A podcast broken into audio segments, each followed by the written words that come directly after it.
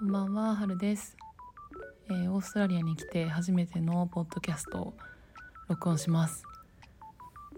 金曜日になったらオーストラリアに着いてから3週間ぐらい経つのでだいぶ落ち着いてきたところで やっと撮れました。えっ、とまあ今の状況とか着いてからどうだったかみたいなところはインスタで多分これからあげると思うのでちょっと今回はなんかより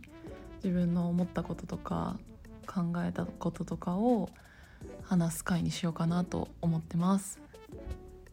えっ、とオーストラリアに着いたのが4月の7日だったんですけど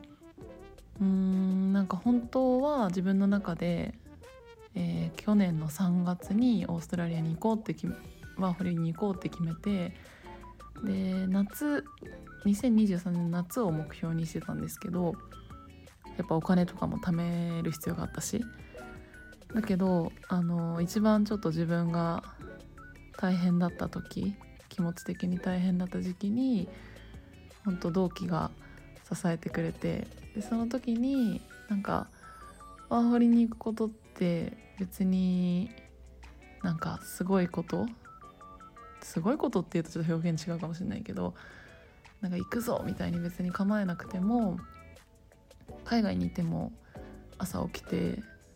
まあ、仕事したりしてご飯食べて夜寝るっていう別に生活は生活リズムが変わるわけではないからなんかもっと沖縄に行くぐらい簡単に行っちゃっていいんじゃないって言ってくれた同期がいてでそれをなんか聞いたらめっちゃ心が軽くなってうん本当その自分の予定してたところよりも早く飛べたっていうのがなんかその背中を押してもらった一個のきっかけでした。で実際来てみて本当にいい意味でなんかスローダウンした生活を今送れてるのでなんかこのタイミングで来たからこそいろんな今の人たちにも会えてるし本当に良かったなって思ってます。はい。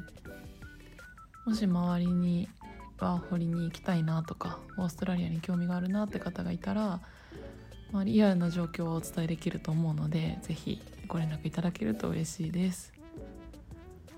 あとはそうオーストラリアに来てこうやりたいこととかを少しずつこう見つけていけたらいいなっていうのは今までのポッドキャストでも喋ってたんですけどなんか今日も友達と会ってきて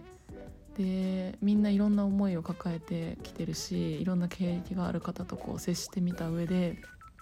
うーんすごいそういう人たちの話を聞くことがやっぱり好きだなっていうふうに思いました。人の話を聞くのがすごい好き。なんでそう思ったのかとか何でやろうと思ったのかとかそういうことを聞くのが好きなのでなんかこれからもこっちで会える人に人との出会いを大切にしたいなって思うのと同時に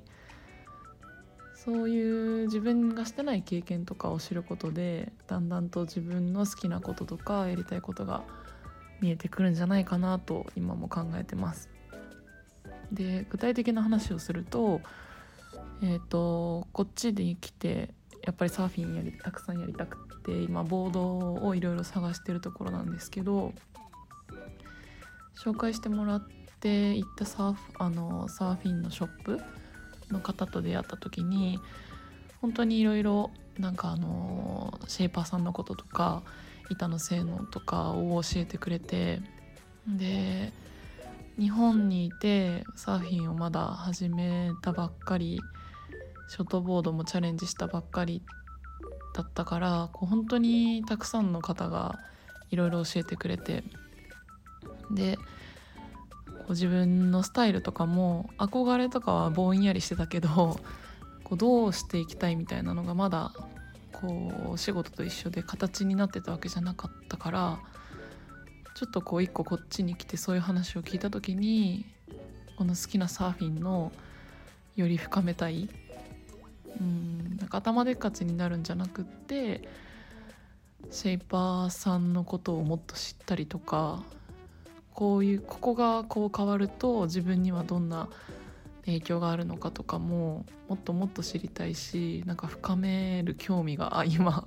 湧いてます。うんでちょっと雑誌とかも貸してくれたのでいろいろ読んでるんですけどなんかやっぱりこう海が近くにあるからこそ知れることとかできることもたくさんあるんだなっていうのをなんか今スタート地点に語った感覚があります。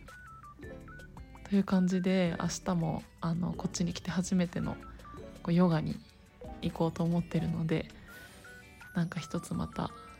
テップ進めるんじゃないかなと楽しみにしてるところです。ちょっとまとまりがない話になっちゃったんですけど。そんな感じで、まあ、毎日楽しくゆるーく過ごしてるのでえっと、これからもなんか気づいたこととかこっちで面白かったこととかを発信していけたらいいなと思ってます。ちょっとシェアハウスで夜も遅いので 少し抑え気味な感じで今日は喋っておりますがめちゃくちゃ体も心も元気です。多分日本も新学期新年度が始まっていろいろ環境が変わり心と体が変化してる時期だと思うのでお互い無理せずゆったりと楽しんでいきましょう。それでは良い夜をお過ごしください。お聴きいただきありがとうございました。